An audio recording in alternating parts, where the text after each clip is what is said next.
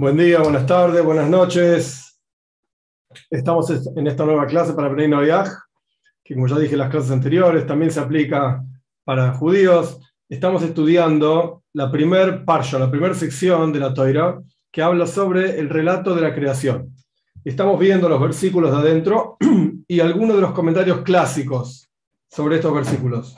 La clase pasada terminamos con el tercer día. A mí me gustaría volver un poquitito sobre algunas ideas de este tercer día y después avanzar con el cuarto y quinto día, Dios mediante, vamos a ver cómo nos da el tiempo.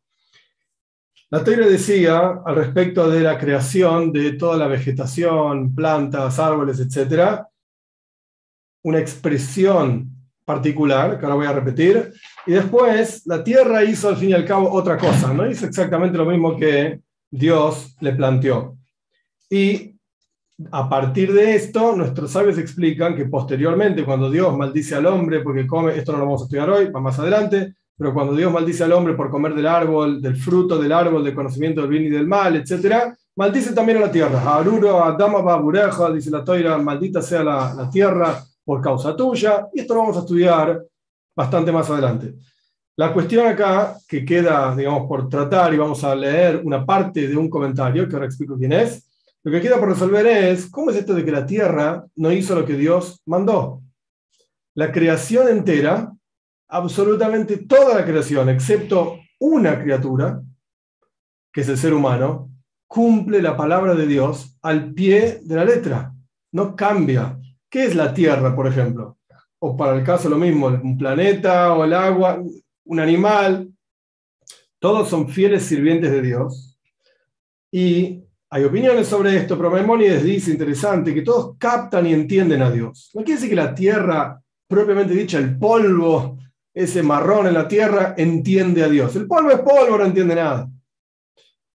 Hay un malaj, hay un ángel que maneja esa tierra, hay un ángel que maneja el agua, hay un ángel que maneja esto y aquello, y ese malaj, ese ángel sí comprende y capta a Dios. Y ese ángel no cambia, ninguno de los ángeles, nunca jamás cambian lo que Dios indica que tienen que hacer. No tienen, esta es la clave de la cuestión, no tienen libre albedrío los malojim, los ángeles, no tienen libre albedrío, sino que siguen directamente las palabras de Dios. De hecho, Estamos en tiempos obviamente muy turbulentos en todo el mundo, Ucrania, Rusia, etcétera, etcétera. Imagino que todo el mundo sabe de lo que estoy hablando. Y hay un pozo, hay un versículo, si no recuerdo mal, está en Mishlei, en Proverbios, Leiv Melachim Besarem Hashem. El corazón de los reyes y los ministros está en manos de Dios. Quiere decir que Putin eh, no es más que una especie de títere de un malach, de un ángel que gobierna ese pueblo. Y ese Malach, por alguna razón, está haciendo una guerra contra otro Malach, contra otro ángel, en el Shomaim, en el cielo, que tiene que ver con Ucrania. Esa guerra espiritual se expresa en forma material aquí abajo, en lo que ya todos sabemos, etcétera, guerra, masacre, sufrimiento. No me voy a meter en la cuestión política porque no es mi trabajo, no me interesa, no tengo nada que decir tampoco. La cuestión es que la realidad es que vemos una guerra. Esa es la, realidad. Entendamos por qué o no entendamos por qué. Y lo que hay detrás de esa guerra es Malojim, ángeles luchando, ángeles peleándose entre ellos por la razón que sea. Pero ninguno de estos Malojim, ninguno de estos ángeles elige hacer algo, sino es porque Dios envía o dicta tal o cual cuestión. Lo mismo ocurre con la tierra. La tierra recibe un mandato divino, que ahora vamos a estudiarlo. La tierra recibe un mandato divino y hace otra cosa. ¿Cómo es esto? Si la tierra no tiene libre albedrío. Lo que vamos a estudiar es, de vuelta, los versículos. Vamos a ser precisos en un par de palabras. Esto vimos parte de la clase pasada y vamos a estudiar un pedacito de un comentario. Primero vamos a los versículos. Esto está en el capítulo 1, el versículo 11. Vamos a estudiar el 11 y el 12. dijo el Señor, Tachea Aretzdeshe, traducción más precisa, vamos a la clase pasada, no voy a repetir, así que vamos avanzando.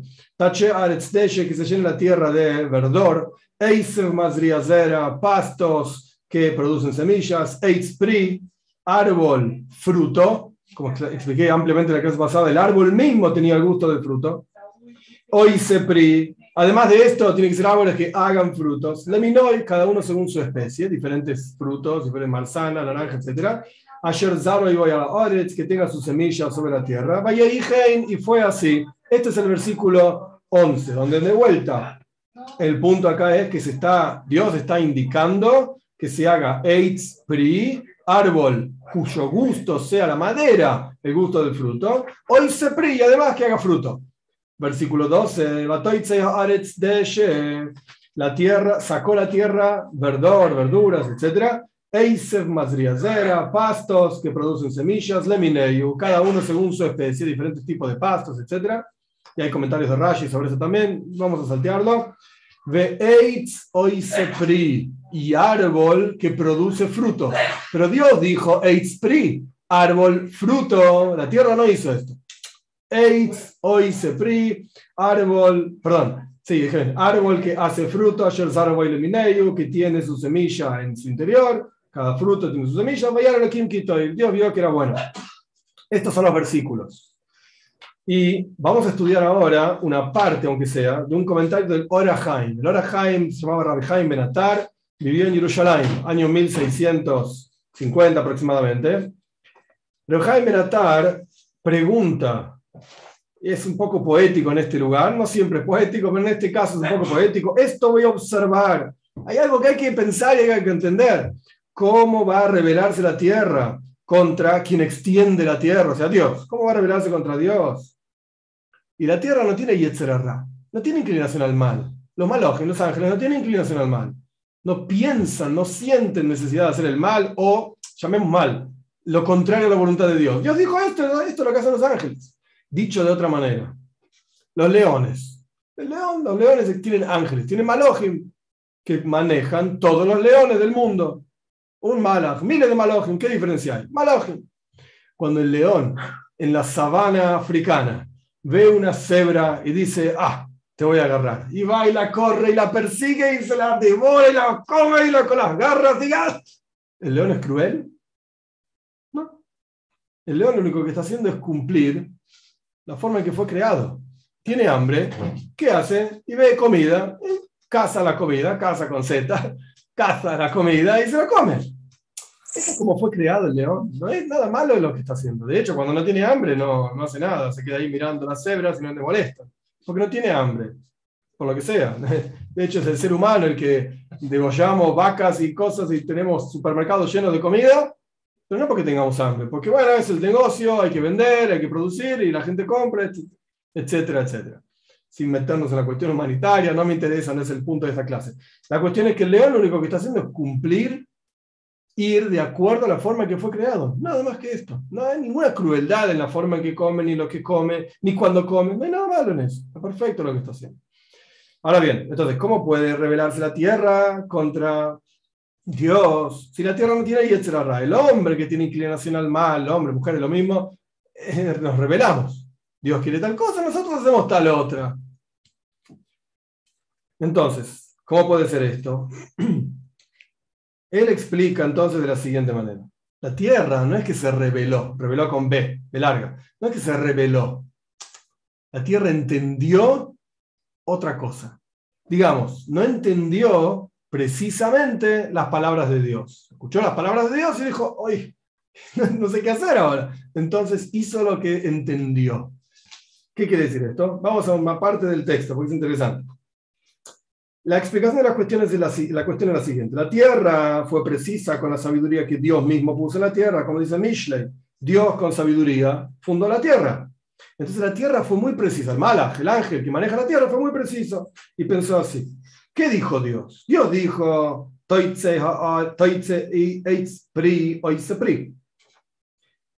que saque la tierra, árbol, fruto, como ya expliqué varias veces en la clase pasada y esta clase, que hace fruto. Y esto se puede entender de dos maneras. Vamos paso a paso, un comentario interesante. Primero que nada, que el árbol tiene que tener el gusto del fruto. Esta es la primera. El árbol tiene que tener el gusto de la madera, tiene que tener el gusto del fruto. Entonces, la idea es que la madera sea fruto. Y además, que produzca frutos. Hoy se pre, son dos cosas. Y además de esto, cuando la Torah dice hoy se pri, que hace fruto, la idea es otra cosa. La idea es que el árbol sea fruto solamente. Esto por un lado. Hoy se pri leval. Por otro lado, que haga frutos solamente. Entonces, tenemos en la práctica tres cosas. Ahí va. Cosa número uno, la madera tiene que tener gusto. Cosa número dos, pri, árboles, pero que en la práctica hay algunos que hacen frutos y otros que no. Y hoy se pri, árboles que hacen frutos, que cargan la manzana, la naranja, etc. Entonces la tierra que hizo en la práctica hizo tres cosas.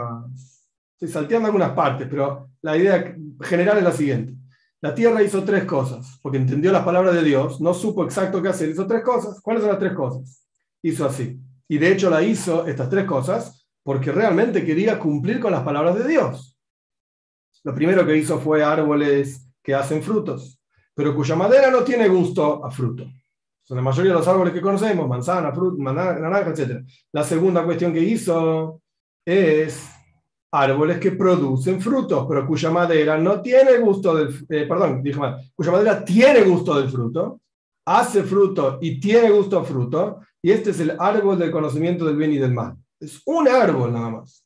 Hizo ese árbol específico. Como dicen nuestros sabios en el Midrash, no importa los detalles, que el gusto de la madera de ese árbol era igual que el gusto del fruto.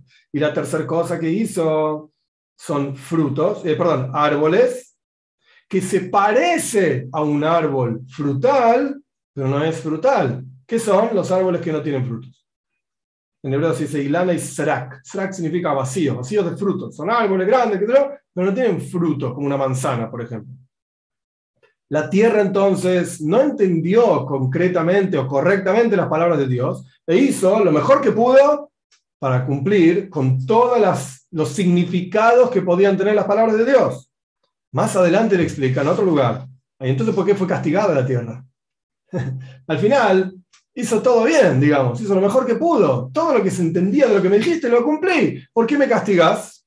Se le explica más adelante, en el momento en que el hombre come del, fruto del, árbol del conocimiento del bien y del mal, y es, es maldecido, maldicho, qué sé cómo se dice, sea como fuera, él explica así, el Orahai mismo, la tierra es maldecida, o maldita, no sé cómo se dice, porque a pesar de que hizo todo lo que pudo, etcétera, etcétera, por cuánto hizo un árbol cuya madera tenía el mismo gusto que el fruto. Y esto fue lo que confundió en la práctica, esto lo vamos a estudiar más adelante, no hoy, pero esto fue, según la explicación de Narajaim, lo que confundió a Java para ir y comer de, esta, de este árbol. Él tiene toda una explicación muy particular de toda esta cuestión, esta historia que no corresponde a hoy, más adelante. Pero esto fue lo que confundió justamente a la, a la mujer. Y después la mujer le da de comer al hombre. Y bueno, ya todos sabemos cómo terminamos. Por eso Dios maldice también a la tierra. ¿Qué podemos sacar? Esto lo agrego yo, no está en el Orahaim. ¿Qué podemos sacar de esta cuestión? Algo muy concreto. Si no entendiste lo que te pidieron, pregunta. Pregunta. ¿Quisiste decir esto? ¿Quisiste decir lo otro? Y además significa esto. No entiendo lo que me dijiste. Puede ser que a vos te parezca muy claro toda tu instrucción, pero yo lo entendí de diferentes maneras. Entonces, ¿sabes qué? Decime, ¿qué querés que haga concretamente? ¿A, B o C? ¿O los tres, o dos, o uno? ¿Qué tengo que hacer? Esto es al respecto de la explicación de la Tierra y todo lo que pasó, que yo expliqué en, su mayoría en la clase pasada. Hoy, digamos, cerramos este asunto. Vamos al cuarto día. Estamos en el, en el capítulo 1, sí, en el versículo 14. Yudal. Dijo el Señor, que haya luminarias en el cielo, en el firmamento del cielo, le abdil benayem benalaila, para separar entre el día y la noche, y serán para señales, y para fiestas, y para días y años. Paréntesis, y esto lo dice Rashi también, qué días y qué años, si no existía ni, ni quien envía un calendario, ni quien piensa un calendario. ¿Qué en ¿Qué fiestas? ¿De qué fiestas me estás hablando? Las fiestas aparecen recién después de la salida de Egipto y todas las leyes sobre Pesach y Shavuot y qué sé y otras fiestas que ahora no importan ni qué son. ¿De qué me está hablando la Torah? Rashi dice algo muy interesante. Varias cosas. Vamos paso a paso. Rashi dice primero que nada que todo esto fue creado también en el día número uno, punto número uno, y en el cuarto día Dios mandó a colgar, digamos, en el cielo estas luminarias. Y por eso también vemos más adelante, esto es similar a lo que dijo Ramban, esto lo estudiamos en otra clase anterior, no voy a entrar en los detalles ahora, la cuestión es que lo mismo ocurre con toda la creación de los cielos y la tierra. Rashi dice, fue creado desde el primer día y cada uno fue fijado en el día que le correspondía, en su lugar que le correspondía.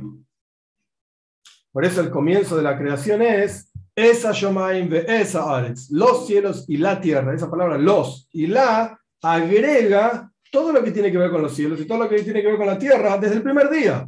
El primer versículo es en Breishis, sea lo que fuera que quiere decir, eh, esa esa Dios creó los cielos y la tierra. Los cielos, la tierra, esos artículos agregan todo lo que tiene que ver con el cielo y la tierra. Así explica Rashi en este lugar.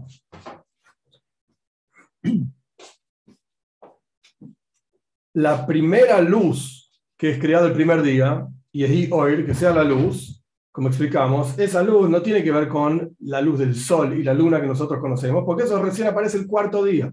Esa luz original fue ocultada y ahora esta luz que estamos hablando en el cuarto día sí se refiere efectivamente al sol y la luna y las estrellas y todo lo que tenga que ver con las huestes del cielo, por así decirlo. Rashi tiene un comentario muy preciso sobre cómo está escrito una de las palabras de este versículo que estamos estudiando. La palabra en hebreo ois, que se escribe con tres letras, ale, vov, taf, o saf, lo mismo, ois, significa una señal. ¿Qué quiere decir una señal en este caso? Algo sencillo, vos ves los cielos y sabes para, cuál es la dirección que tenés que ir, los barcos en la noche miran las estrellas, saben para dónde están las direcciones, etc. Son señales que podemos utilizar en nuestro beneficio. Pero acá, en este versículo, la palabra ois, además de que está escrito en plural, ois sois, señales, le falta una letra. En la toira, cada letra, cada punto y coma, por así decir, tiene un significado, una razón de ser, un porqué, digamos. Acá la palabra ois le falta una letra. Por cuánto, de hecho, entre paréntesis, nuestros sabios dicen que Rabbi Akiva explicaba tilim, tilim alojis, montañas y montañas de leyes de una coronita de una letra nada más. Pero bueno, ese era Rabbi Akiva. Acá, por cuánto esta palabra oisois, señales, le falta una letra, suena algo, como algo negativo, algo que es, le falta a las señales del cielo, a todas las huestes del cielo, estrellas y qué sé yo qué cuánto. Entonces Rashi dice las siguientes palabras cuando las luminarias son golpeadas, o sea, eclipses, y hay un video que yo hice en el canal sobre este tema, así que lo voy a hacer muy resumido, pero para entender la idea. Cuando las luminarias son golpeadas, por eso hoy sois señales, las luminarias, pero le falta una letra. Cuando hay algo que le falta, eclipse de sol, eclipse de sol, eclipse de luna, etc., esto es algo malo para el mundo. Es algo negativo para el mundo. Como dicen nuestros sabios, eh, está en la toira, Irmiau, perdón, no teman de las señales del cielo. Cuando ustedes cumplan la voluntad de Dios, no les va a llegar nada negativo de las señales del cielo. Punto. Este es el comentario de Rashi. Podríamos seguir adelante y otra cosa, o podría haberme salteado el comentario de Rashi y sería todo mucho más fácil. Pero hay algo muy interesante que me parece a mí, podemos extraer de este comentario de Rashi que en realidad no es un invento de Rashi, esto es del Talmud también, los Midrashim, nuestros sabios. Y acá hay una cuestión importante. Si uno se fija en muchísimas revistas, estas revistas eh, para mujeres o diarios, muchos diarios también, no sé, hace mucho que no miro el diario, pero tienen todos los signos del zodíaco y la astrología, y qué le va a pasar a tal signo en tal día, qué le va a pasar en tal mes, y este mes vas a tener éxito en los negocios, vas a tener problemas de amor, vas a tener no sé qué cosa. Todos bobe todas tonterías que traen atrás, la revista, los diarios, etcétera, etcétera. ¿Estos son realmente tonterías? Bueno, la respuesta es que ni. No y sí. Por un lado son tonterías, porque la mayoría de los casos eh, eligen así al azar. Bueno, ¿qué le ponemos a Scorpio este mes? Ah, sí, ponele que va a tener un buen negocio. Dale, dale, sí, el tipo va a estar contento. ¿Y qué le ponemos a Tauro? Tauro, vamos a ponerle que se va a tener un problema con la esposa, no sé, con el marido. Y hacen cualquier cosa, no son serios. Por eso no. Son todas tonterías. Pero por el otro lado, no son tonterías. Son oiso y sayomaim, son señales del cielo. ¿Por qué? Todo el concepto de la astrología, de acuerdo a la toira, es real, existe y es concreto. Hay una influencia de los astros, de las configuraciones, de las estrellas, etc., sobre el comportamiento del ser humano. Y de acuerdo a cuando una persona determinada nació, en qué momento del año nació, tiene una naturaleza y una influencia determinada, repito, natural, para reaccionar de tal manera, para comportarse de tal manera. Pero uno está limitado, obligado a comportarse de esa manera. No, tenemos libre albedrío. Pero la naturaleza, la inclinación natural es comportarse de esa manera. Yo no conozco astrología, así que no podría decir tal se comporta así, tal se comporta así. Hay gente que se experta. Perfecto. El, de tal signo se comporta de tal manera, el de tal otro signo se comporta de la otra manera. ¿Qué significa eso? De vuelta, el, horóscopo del diario, lo más probable es que sean todas tonterías. Lo más probable, yo tampoco soy experto no sé qué pasa en los diarios. Pero el concepto es real.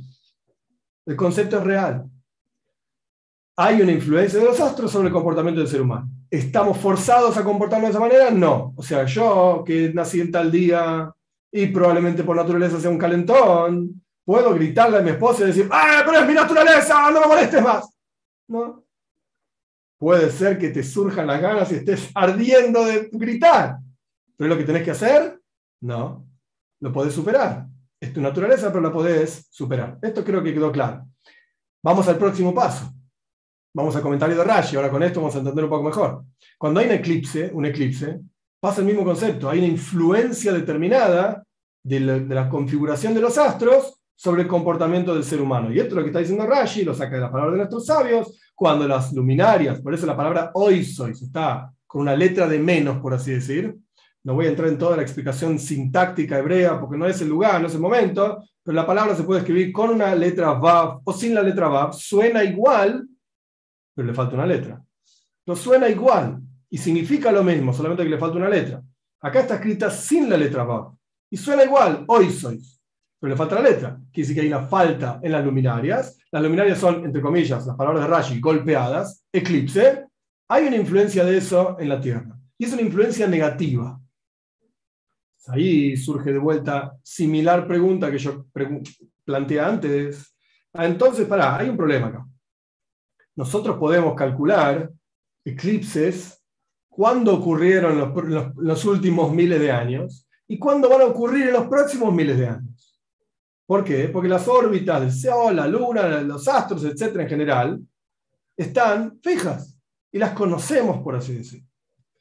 Entonces, ¿qué me está diciendo? Que cuando pasa esto, yo puedo calcular. ¿Qué quiere decir? Que yo puedo calcular que tal día va a haber un eclipse en tal momento. Entonces me voy a recalentar, y voy a enojar, me voy a gritar, y voy a hacer esto.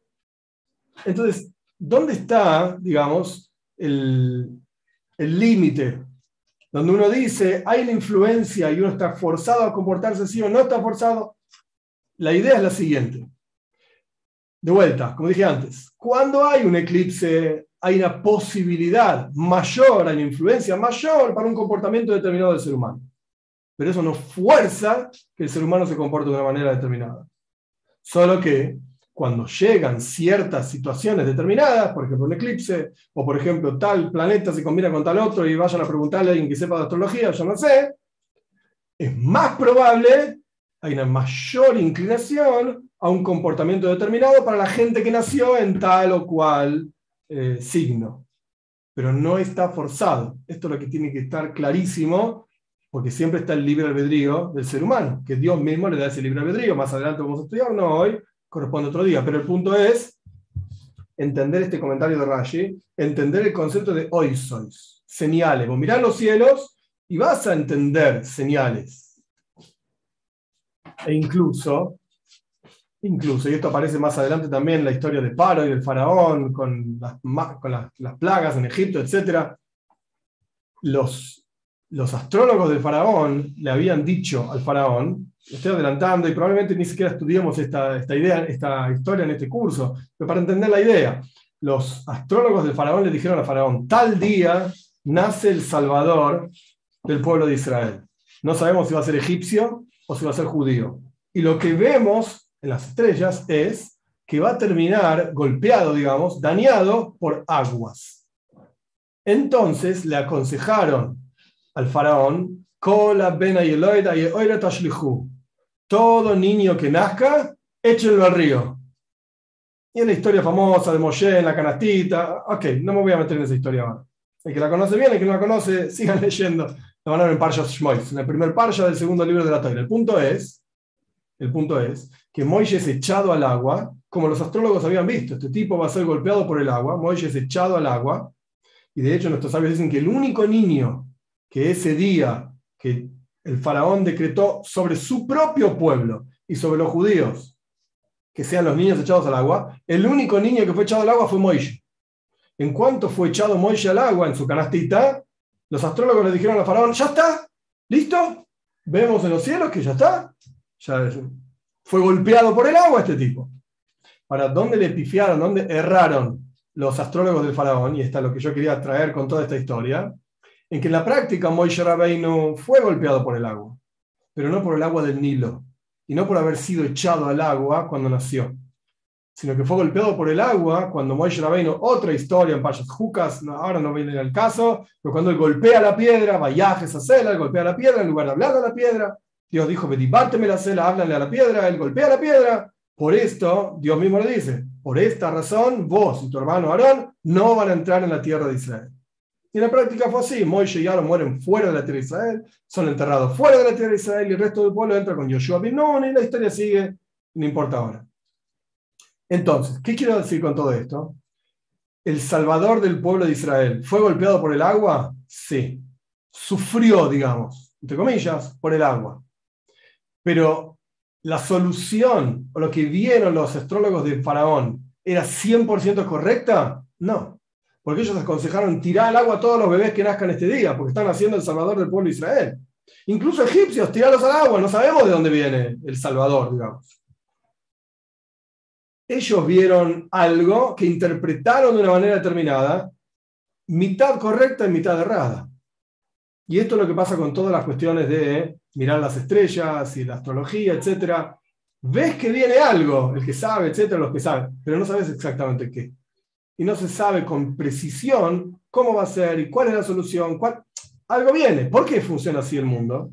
Porque Dios envía su energía divina, espiritual, porque Dios es algo, digamos, trascendental, para que se materialice a través de los astros. Los astros, los ángeles, etcétera, son como canales de materialización de la energía divina para que llegue a este mundo en forma concreta. Si uno quiere comer, no sirve comida espiritual. ¿No? ¿Qué comida espiritual? Yo quiero comer algo que me llene el estómago, si no me muero de hambre. Bueno, ¿cómo se traduce la, energía, el flujo de energía divino desde algo abstracto, divino, hasta algo material, un sándwich que uno come, a través de los malógenos, a través de los ángeles? Los ángeles no son, no son más que tubos, caños, donde Dios pone de un lado una cosa y del otro lado sale lo que corresponde salir. Pero no eligen un caño, un tubo, no elige si manda el agua o no manda el agua, deja pasar el agua o no deja pasar el agua. El agua pasa, porque el caño lo único que hace es conducir de un lugar a otro. De hecho, nuestros sabios dicen, y con esto termino esta, cuestión y avanzamos, nuestros sabios dicen que Shmare Ha'oifanim, la borra, cuando los vinos de antes, los vinos antiguos, tenían borra, toda una cosa horrible que quedaba en el fondo de la botella, y el vino claro, digamos, arriba de esto. Y la borra no se toma porque es horrible, es todo desperdicio. Bueno, shmarim es borra en hebreo. Shmare oifanim, la borra, entre comillas, los excrementos y todo el desperdicio de los ángeles, oifanim es un tipo de ángeles, son todos los placeres materiales de este mundo. Entonces, cuando vos estás teniendo placer y decís, ¡ah! ¡Qué geschmack! ¡Qué rico chocolate! Que voy a comerme tres kilos de chocolate. ¿Sabés qué estás comiendo? Excremento de ángeles. Eso estás comiendo. Basura lo que en el Shomaim, en el cielo, es algo basura totalmente despreciable. Eso es lo que para nosotros, seres humanos, es algo placentero. Decimos, mirá qué rico, qué lindo. cuando uno empieza a, mentalizarse de otra manera, empieza a dejar de lado, digamos, todos esos placeres materiales y mundanos para cambiarlos por placeres un poco más espirituales, un poco más elevados, más abstractos, etc. Bueno, todo esto surge de, esta palabra, de esta letra que no está en esta palabra, oisos. Las señales del cielo, etc. Simplemente como resumen, astrología es concreto, existe, la del diario debe ser todas tonterías, pero el concepto existe, no estamos forzados igualmente a vivir de esa manera. Continuamos con la próxima palabra, Moyadim, que ya mencioné, fiestas. ¿De qué fiestas estamos hablando? Si ni siquiera estaban los hombres, ¿qué fiesta? ¿Quién va a festejar? Dios todavía no creó al hombre, hombre, mujer, etc. Rashi explica, y esto es algo muy interesante, que se ve a lo largo de toda la toira en muchos lugares. Este versículo está escrito hacia el futuro. El pueblo de Israel va a utilizar el calendario de acuerdo a al, al, ciclo de la luna, el ciclo del sol, las estrellas, etc. Y van a determinar fiestas de acuerdo al ciclo de la luna, el sol, etc. Entonces, por eso acá la toira dice Lemoyadi, para fiestas. La luna y el sol serán utilizados para fiestas. ¿Qué quiero decir con esto? Pero quiero decir lo siguiente. ¿Quién escribió la toira? ¿Y cuándo la escribió? La tradición nuestra es que Dios le entrega la toira a Moshe Rabbeinu en el monte Sinai hace 3360 años. Bien, ¿qué significa eso? Significa que Dios entregó, dijo los diez mandamientos en el monte Sinai, Parshas Israel en el libro de Shmois, Parshas Israel, Dios dice los diez mandamientos en el monte Sinai, y Dios lo llama a Moshe Rabbeinu para que venga a escribir las tablas, que después las rompe, es otra historia.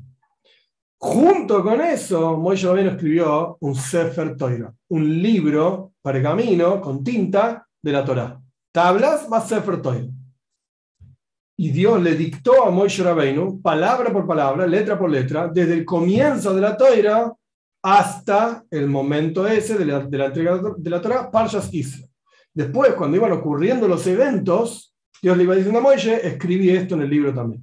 Escribí aquello, escribí lo otro, iba agregando secciones hasta llegar al final de la Toira. Y nuestros sabios discuten quién escribió los últimos ocho versículos de la Toira. Si los escribe Yoshua, Bin Nun, los escribe Moshe, porque la Toira dice que se murió Moshe Rabbeinu y cómo Moishe va a escribir su propia muerte. Hay una opinión que dice que Moishe escribía, en lugar de tinta usaba lágrimas. Estaba escribiendo sobre su propia muerte. Pero no puede ser un Sefer Toira, un libro de la Torah incompleto. Moishe Rabbeinu escribió la Torah, escribió incluso esos versículos con lágrimas. Y otra opinión dice, no, Yoshua bin Nun, el sucesor de Moishe Rabbeinu, es el que escribe esos últimos ocho versículos. Más allá de esa cuestión, lo que quiero que quede claro es cómo puede ser que la toira en Parshas Breishis al comienzo de la toira habla de fiestas, Moyodim, fiestas, ¿qué fiestas? Porque en la práctica lo escribe Moshe Rabbeinu, dictado por Dios, mucho después de esto. O sea, no había un personaje, por ejemplo el primer hombre, que pueda escribir este texto que nosotros estamos leyendo ahora, previo a su propia existencia. ¿Quién lo escribió? ¿De dónde salió? La respuesta de nuestros sabios es, esto lo escribe Moishe Rabbeinu, dictado por Dios, pero mucho tiempo después, la Torah fue entregada en el año desde el comienzo de la creación, 2448. Quiere decir que pasaron 2448 años desde que esto pasó en la práctica, hasta que en la práctica fue escrito en un pergamino por Moishe Rabbeinu, dictado por Dios. Por eso no es un problema que haya versículos, o en este caso una palabra, una idea, que está como, diciendo fuera de lugar, por así decir. Como en el relato de la creación vamos a hablar de algo que va a pasar 2400 años después. Fiestas. ¿Qué fiestas? Si no había ni judíos. ¿De qué me estás hablando? No había quien festeje fiestas, ni hombres ni judíos tampoco. Entonces la idea es, esto está escrito a futuro. Y así encontramos varios lugares en la Toira, y de hecho es una discusión en varios lugares entre dos personajes, Ramban e Ibn Ezra. Ramban dice, no, la Toira está escrita en forma cronológica. El Ibn no tiene ningún problema, a veces corta este versículo, lo pone en otro lado, este versículo viene de acá, el otro va allá, empieza a hacer una, una especie de collage de la toira, no es, tan bestia como yo lo expliqué, pero a veces dice, este versículo no corresponde acá. Y hay lugares donde nuestros sabios están de acuerdo que tal versículo directamente no va ahí, va en otro lugar, ¿y por qué fue puesto ahí? Por tal y cual razón, y dan, explican. Pero esto es lo que quería decir con la palabra moyadim, está escrito a futuro. Está escrito a futuro. ¿Qué significa días? Que el, sol funciona durante el día, día llamémoslo las horas de luz, y la luna funciona durante la noche, llamémoslo días, eh, momentos de oscuridad, horas de oscuridad. Continuamos, versículo 15. Y serán luminarias en el firmamento del cielo, ir a la Oretz para iluminar sobre la tierra, vaya y fue así en la práctica. En la práctica vemos el sol saliendo todos los días, la luna, etc. Y como ya expliqué en alguna clase pasada también, no hay ninguna diferencia si decimos que el sol gira alrededor de la tierra, la tierra gira alrededor del sol. No tiene ningún sentido siquiera determinar el asunto. Porque si estás parado sobre el sol, la que gira la tierra. Estás parado sobre la tierra, la que gira es el sol. Y la Torah no es un libro de astronomía. La Torah simplemente está planteando un modelo.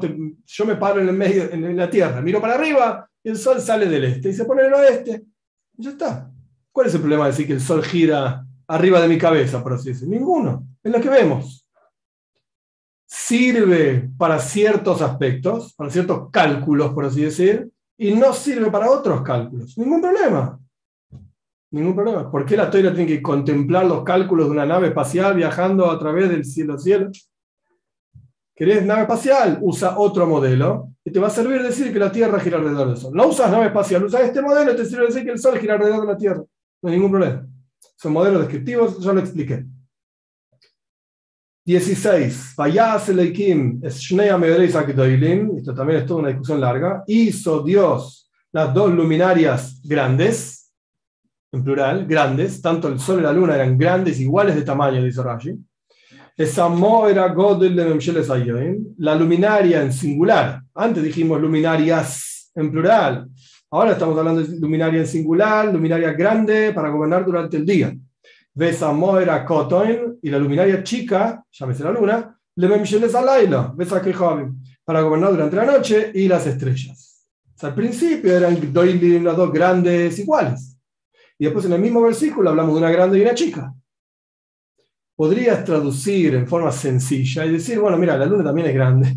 ¿Qué sé yo? Mira, la luna es enorme, cosa enorme. Nosotros la vemos chiquitita de acá, pero porque estamos lejos. La luna es una bola, digamos, bastante grande. Y el Sol, bueno, es más grande que la Luna. Pero los dos son grandes. Eso es una posible lectura simple. Nuestros sabios leen diferente. Nuestros sabios leen o explican, la Luna y el Sol fueron creados del mismo tamaño. Y la Luna se quejó, ¿cómo puede ser dos reyes que usen la misma corona? ¿Quién es el que manda acá? ¿El Sol o yo? Entonces Dios le dijo, ¿sabes qué? Vos te quejaste, anda, reducite. Empequeñecete, no sé cómo se diga hacete más chiquita. Y por eso el versículo empieza diciendo Meoeres Akdoilim, luminarias grandes, y después, empieza, después sigue diciendo la luminaria más grande la luminaria más chica. Así explican nuestros sabios este cambio, digamos, en el versículo. En la práctica, de vuelta, la teoría no es un libro de astronomía, ni astrología, ni nada por el estilo, en la práctica es la luna la que recibe la luz del sol y la luna, la, luna perdón, lo único que hace es reflejar la luz del sol. La luna no tiene luz propia.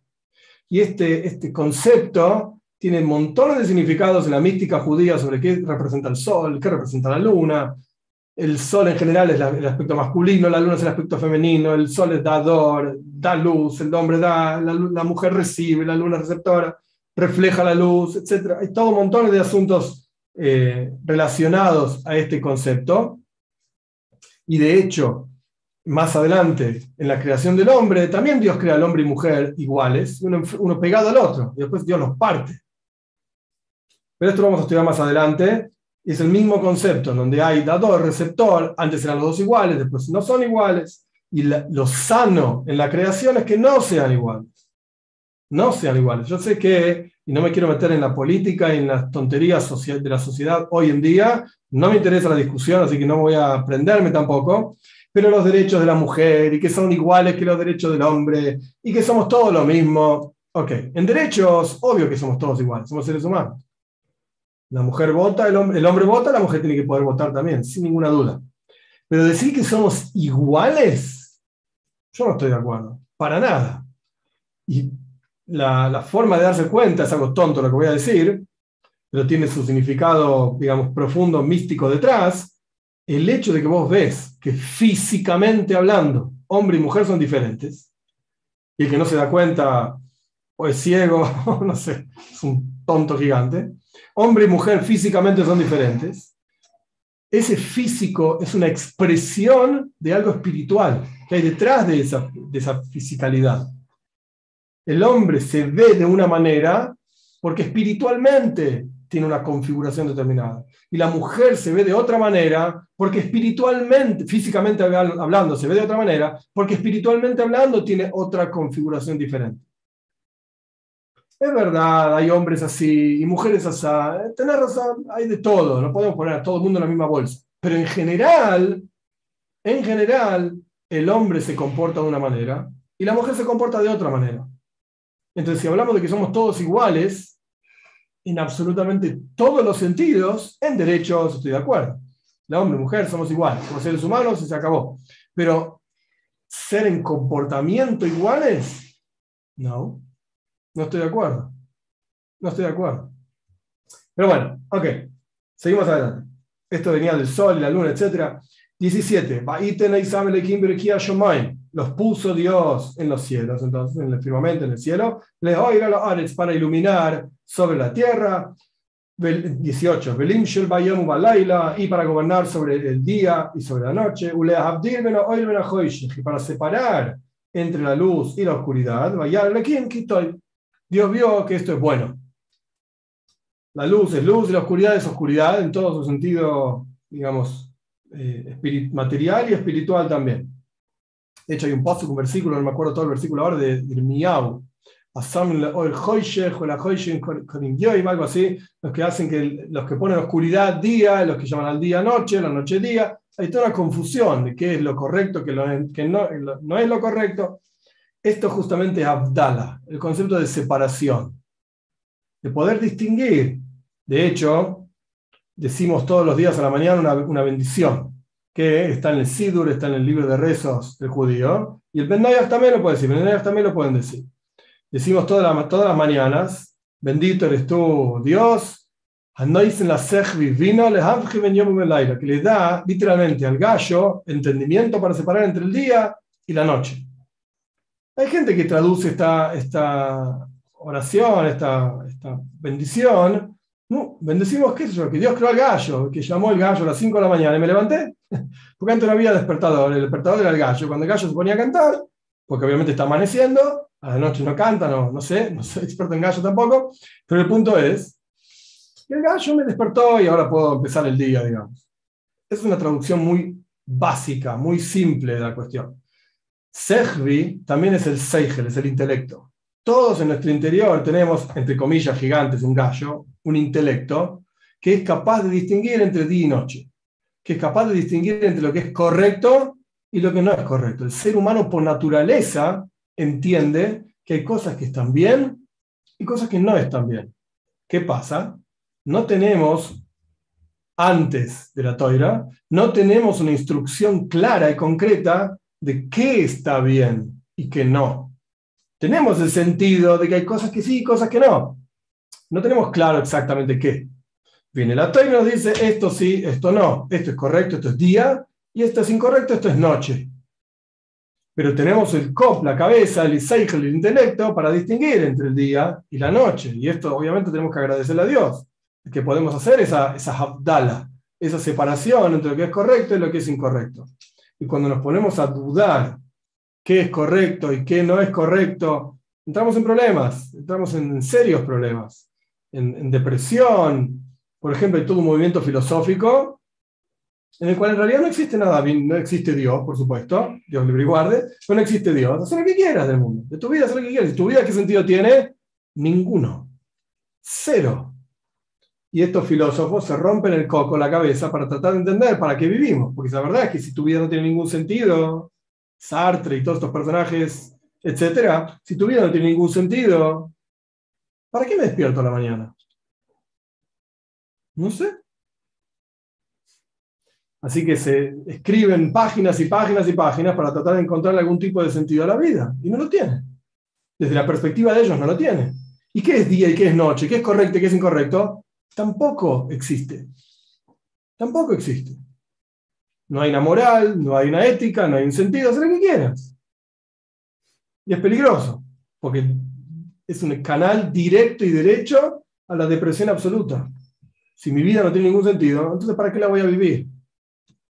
Y si mi vida no tiene ningún sentido, la vida del vecino tampoco tiene ningún sentido. Así que, ¿qué diferencia hay si existe mi vecino o no? Me, me molesta mi vecino, porque canta fuerte toda la noche, voy y lo mato. ¿Qué diferencia? Quizás no lo mato porque el país donde vivo dicen que si yo mato a alguien, qué pesados que son. ¿De dónde sacaron esas leyes? igual no hay ningún, ningún sentido de la vida. Es peligroso, es peligroso. Desde la perspectiva judaica, decimos diferente. Hay un Dios y el concepto en este contexto de decir que hay un Dios es, hay un sentido en la vida. Hay un para qué existís, un por qué. Dios está esperando algo de vos y te da las fuerzas para lograr eso que está esperando de vos, no es que te mandó ahí al frente y hacer lo que puedas. No, te da la fuerza, la energía, te sostiene y está ahí apoyándote en el momento que estás, entre comillas, en el frente. Está ahí con vos. Y estoy con vos cuando estás sufriendo, está ahí con vos. A veces la pasamos mejor, a veces la pasamos peor, etc. Pero hay un sentido, hay un porqué, hay luz, hay cosas que están bien, hay joyes, hay cosas que son oscuridad y están mal. Y hay un ¿para qué? Un porqué. Entonces la vida tiene otro sentido. Mi vida es para el servicio a Dios, como dicen nuestros sabios, Ani de yo fui creado para servir a mi creador, para revelar su presencia en la tierra, que podemos discutir para qué existe todo esto. Y como explicamos al comienzo, comienzo Breishis, Beis por dos cuestiones, Dios crea los cielos y la tierra, para que podamos cumplir los preceptos acá abajo en la tierra.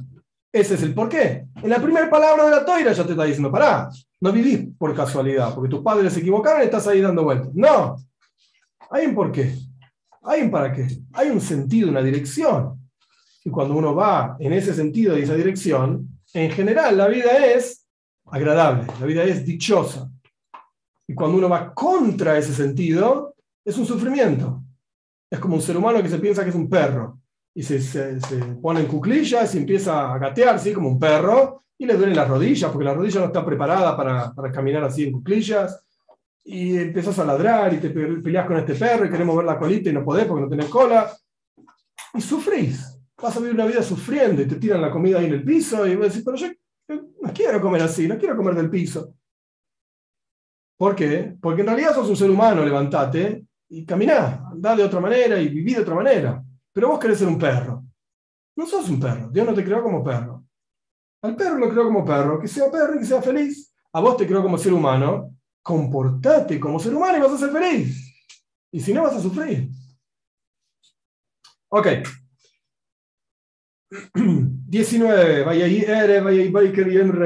Y fue el atardecer y fue el amanecer cuarto día. Job, versículo 20, dijo Dios, el quinto día, Estas son palabras difíciles de traducir. Lo voy a traducir de una manera. Después vamos a ver algo que dice Ramban, muy interesante. Ishretsu es como que generen, que creen, que produzcan, una cosa así. Las aguas, sheretz, criaturas, que produzcan criaturas.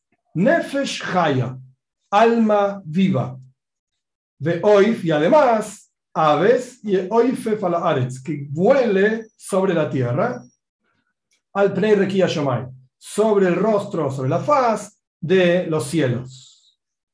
Traducción sencilla. Bueno, bueno, que existan los peces y las aves. Esta es la, traducción más sencilla. Rashi explica la palabra sheretz. Es la primera vez que aparece en la Torah desde el comienzo. Es una palabra relativamente rara. Rashi no explica todas las palabras. Rashi no es un traductor de la Torah. No sabes hebreo, anda a estudiar hebreo y que te vaya bien. Y después anda a estudiar el texto. Pero hay algunas palabras que son extrañas, entre comillas.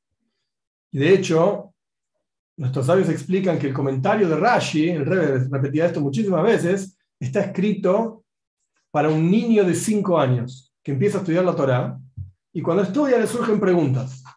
Y Rashi contesta esas preguntas. Entonces, un niño hasta ahora básicamente entendió las palabras que aparecieron y apareció la palabra Sheretz. ¿Y esto? Entonces, Rashi explica. ¿Qué significa un Sheretz? Toda cosa viva, que no es muy alta, como por así decir, repta, anda dando vueltas por la tierra, no solamente reptiles, pero anda dando vueltas por la tierra, eso se llama Sheretz. ¿Ok? Eso es lo que explica Rashi. Ramban dice algo muy interesante. Ramban dice otra cosa dice que Shiratzin, Sheretz, es toda cosa que se mueve. Algo que tiene vida y se mueve. Esto es el Siman, la señal de que tiene vida. Se mueve. ¿Y de dónde sale la palabra Sheretz? Son dos palabras compuestas, dice Ramban, Nachmanides. Shehu, Ratz.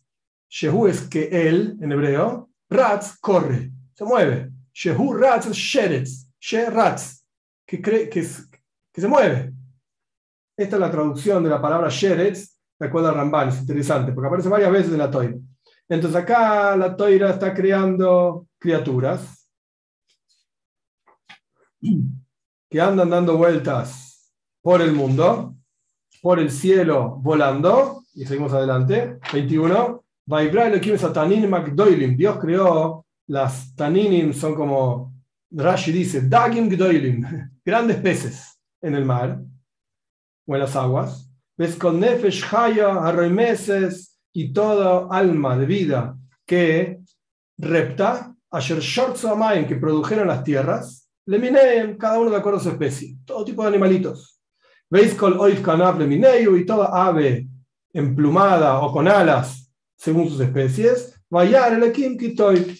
Entonces Dios creó a los diferentes aves y animalitos que andan dando vueltas y las grandes bestias que hay en el mar y en las aguas. Eh, un segundo.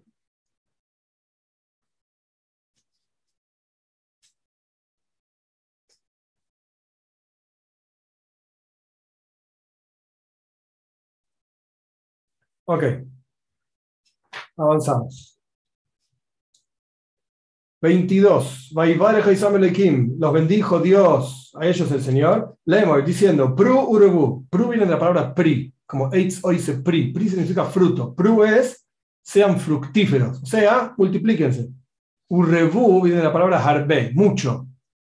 Porque si vos solamente decís pru, genera frutos, tenés un hijo y ya está. Pru. Rebu significa tenéis varios, muchos, no solamente uno. Pru urebu. Humilube Samaim Bayamim y llenen las aguas en los mares, en las aguas, etc. Veo Oif y que las aves se multipliquen sobre la tierra. 23, y fue el atardecer y fue el amanecer, quinto día. Entonces Dios crea a los animales del agua, a los animales del aire, digamos, y a los reptiles que reptan en, las aguas, etcétera, etcétera, en el quinto día. Podríamos seguir al sexto día, pero hay tanta información para, hablar del sexto día que tendría que ser una clase cortada a la mitad. Así que me parece que vamos a cortar ahora en el quinto día.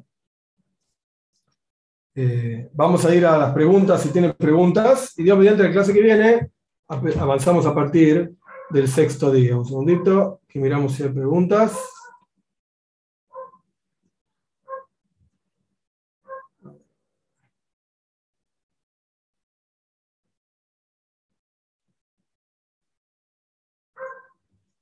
Arnold pregunta si el ángel de la tierra malinterpretó. Sí, interpretó lo que entendió. hizo lo que pudo. Pero eso que hizo, según el, comentario de Laura Jaime, eso que hizo generó que posteriormente haya un error que trajo muerte sobre la tierra, el hombre, la mujer, comen del fruto que no tienen que comer, etc.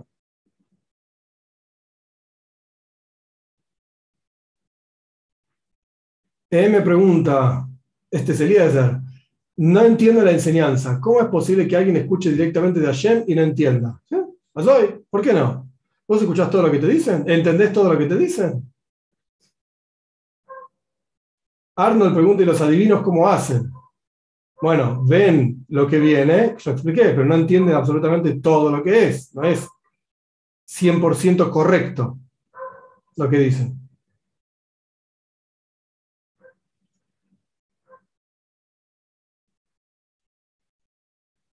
Jonathan Meyer pregunta si hoy en día hay alguna persona que tenga profecía. Ok, la palabra profecía, esto está explicado ampliamente en el Rambam, en Maimónides, eh, un poco en Mishneh Toira y ampliamente en Moire Nebuchim, la guía de los perplejos. El Rambam me explica que no hay un solo nivel de profecía. Hay muchos niveles de lo que se llama profecía. Por ejemplo, nuestros sabios dicen que cuando un padre y una madre eligen un nombre para un hijo, hija, hijo, es todo igual, eh, es una pequeña profecía, Nebu Aktana, es una pequeña profecía. ¿Por qué? Porque el nombre de una persona es el canal de energía a través del cual Dios da vida a esa persona. Y esa persona no podría tener otro nombre que ese que le pusieron. Entonces, una pequeña profecía es revelar un concepto. Vos tenés un bebé en tus brazos y nada, es un bebé y el bebé no dice, hola, vengo de no sé dónde y me llamo así, póngame este nombre. El bebé lo único que hace llorar y comer y hacer, etc. Eh, los padres revelan ese nombre en ese, en ese niño. ¿Sí? Es una pequeña profecía. Después está lo que se llama Ruach HaKoidesh, inspiración divina, diferentes tipos de profetas. Ishaya fue más elevado que Yehezkel, Ishaya y Yehezkel más elevados que Daniel, que ni siquiera llegó a ser un profeta, era un Roy, veía. Hay niveles de profecía, no son todo lo mismo. No es todo lo mismo. Si hay hoy una persona que tenga profecía, qué sé yo, yo no. Eso te lo puedo garantizar, pero no lo sé.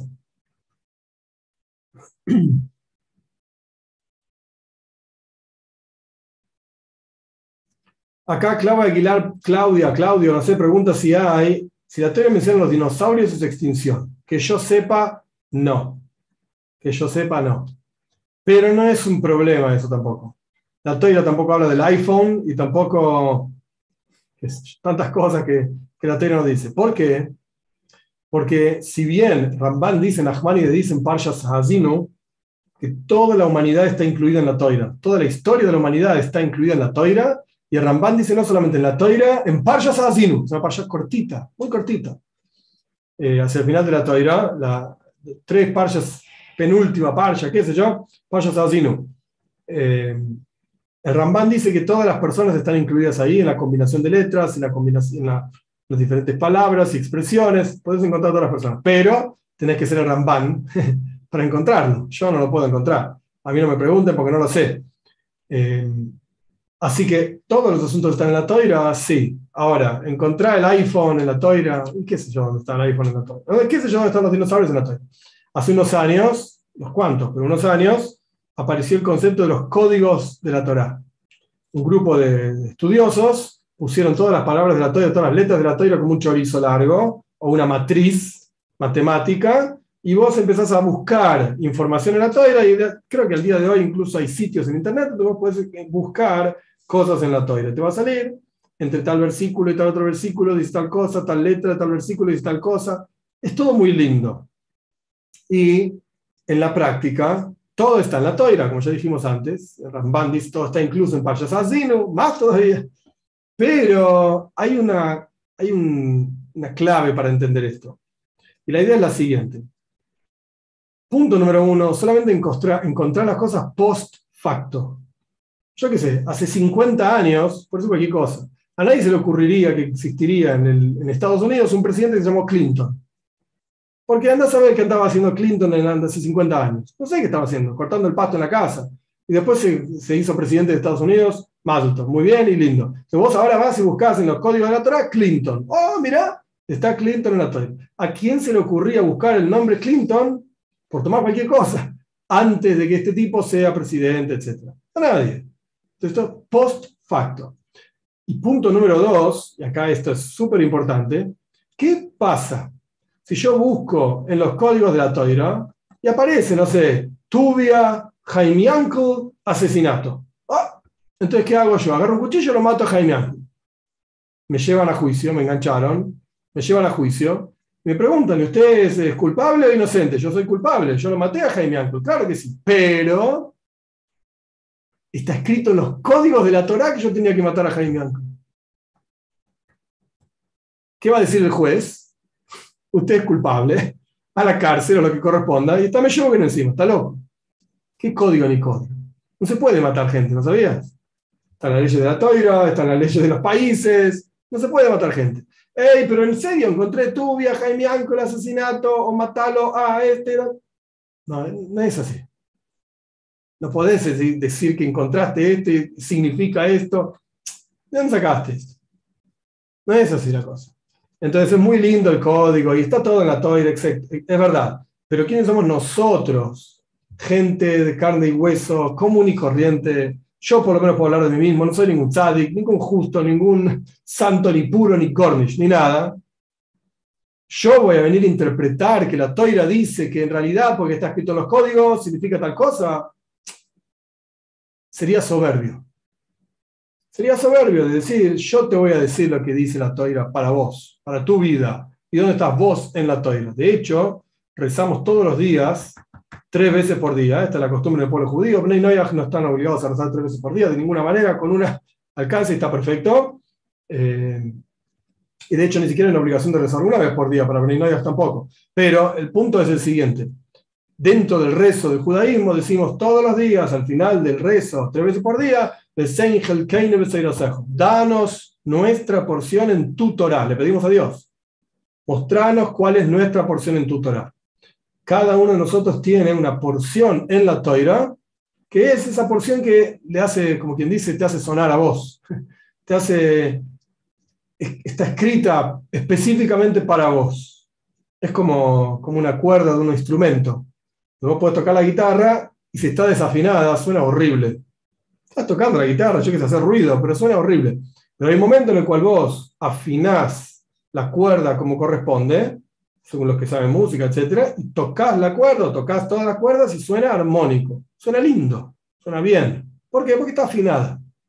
Hay una frecuencia determinada que el oído del ser humano decimos, ah, amejaye, esto suena lindo. Mira qué bien.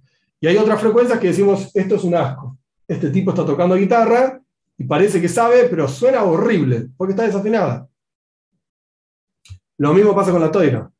En la toira hay una porción para cada uno de nosotros, donde nosotros seríamos como la cuerda, una cosa así, y la toira nos muestra cuál es la frecuencia adecuada en la cual nosotros sonamos correcto. Y hay una parte de la toira en la cual, entre comillas, sonamos correcto, y otras partes que decimos, no sé, está bien, es la toira, es la sabiduría de Dios, es la voluntad de Dios, pero qué sé yo, no me mueve ni un pelo. Yo no tengo mucho pelo tampoco, pero no me mueven los pelos. Y hay lugares de la toira donde vos decís, me siento emocionado. ¿Y qué te emocionaste? Porque apareció Israel y Moishe le dijo, hola. Y sí, no sé, me emociona. Era el suegro, y Moishe, qué sé yo, se estaban encontrando. Y me emocioné. Bueno, esa es la parte de la toira que es para vos. Es tu porción en la toira. Eh, bueno, acá las preguntas se van para otros lados. Acá pregunta si un Ben se puede cambiar el nombre. Se puede cambiar el nombre. Eri Medina pregunta, pero eso no cambia el destino, no tiene que ver con el destino. En el judaísmo no creemos en el destino como en otros, otras formas de pensar. Eh, un segundito. Janet Cadena pregunta, cuando soñamos mientras dormimos, ¿tiene algún significado? ¿Son ángeles que nos traen mensajes o algo parecido? Hay dos, el Talmud tiene toda una discusión al final de Brojo y sobre los sueños. Hay dos formas de verlo. Una forma de verlo es un versículo de Mishnah. Los sueños pavadas dicen, tonterías hablan. Esto es una forma de verlo. Y otra forma de verlo es que los sueños son resultado de aquello que uno estuvo pensando durante el día y otra forma de verlo es que en los sueños sí efectivamente hay una interpretación. Vemos en la toira, claramente, hay varios sueños. Yosef, que es el soñador por excelencia en la toira, Yosef sueña así, que los hermanos se arrodillan a él y que y después interpreta los sueños del, del Saramashkin, ¿cómo es? El copero del faraón y el panadero del faraón, y después interpreta los sueños del faraón. Que sí que algo hay en los sueños, claramente, pero tenés que ser Yosef para saber de qué estás hablando. Yo particularmente no soy Yosef y no, no sé interpretarlo tampoco. Y el Talmud trae varias ideas. Si ves esto en un sueño significa tal cosa, si ves otra cosa en el sueño significa tal otra. Al final de Brojos. Del, del Tratado Talmúdico de Brojos. Entonces, de hecho, si mal no recuerdo, hay una historia de Abaye y Robe. No recuerdo toda la historia sobre sueños ahí al final de Brojos en donde, de acuerdo a cómo cada uno de ellos interpretaba los sueños, un tipo soñaba no sé qué cosa, le preguntaba a Robert algo negativo y, el tipo le iba mal. Y le preguntaba a Valle sobre el mismo sueño, Valle le interpretaba positivo, o al revés, no me acuerdo exacto, y le iba bien. Entonces, de acuerdo a cómo interpretas el sueño, va a ser el significado que tenga. Y aún así, existe también una especie de, texto que se llama Tabas Haloim, cuando uno tiene un sueño realmente malo, negativo, una pesadilla, digamos, hay una costumbre de ayunar, hay quienes lo hacen, quienes no, no importa ahora, no voy a discutir eso, pero hay una costumbre de ayunar, de hacer un texto específico, recitar un texto específico para mejorar los efectos de ese sueño. Existe. Todas las perspectivas. Vanessa pregunta, si los ángeles no tienen libre albedrío, ¿cómo pueden también tener enfrentamientos a nivel espiritual? Porque Dios es el que maneja todo esto. Como dije antes, Leiv Melachim Besalim el corazón de los reyes y los, y los ministros está en manos de Dios. Los ministros son los Malachim, los ángeles. En el Sefer Daniel, en el libro de Daniel, habla de montones de ángeles. El ángel de Persia, el ángel de Babilonia. Que estos personajes hacen cosas, digamos, en el Shemaim, en el cielo, por misión divina. Porque Dios los manda a hacer esto.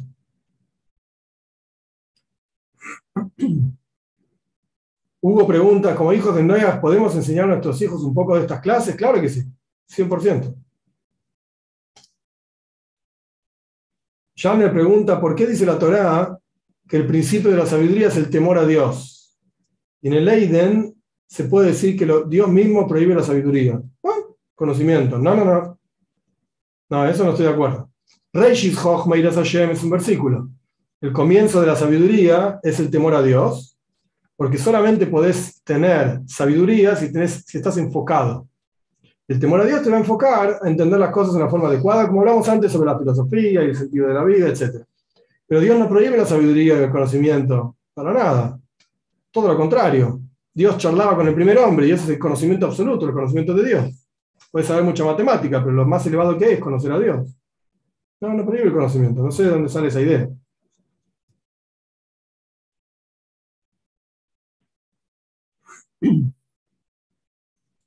Ya. Ok, hoy llegamos hasta acá. Dios mediante la clase que viene, el domingo que viene, seguiremos avanzando con la creación del hombre y hay mucho, mucho para hablar y discutir sobre el tema. Que tengan un excelente día, una excelente semana. Éxitos.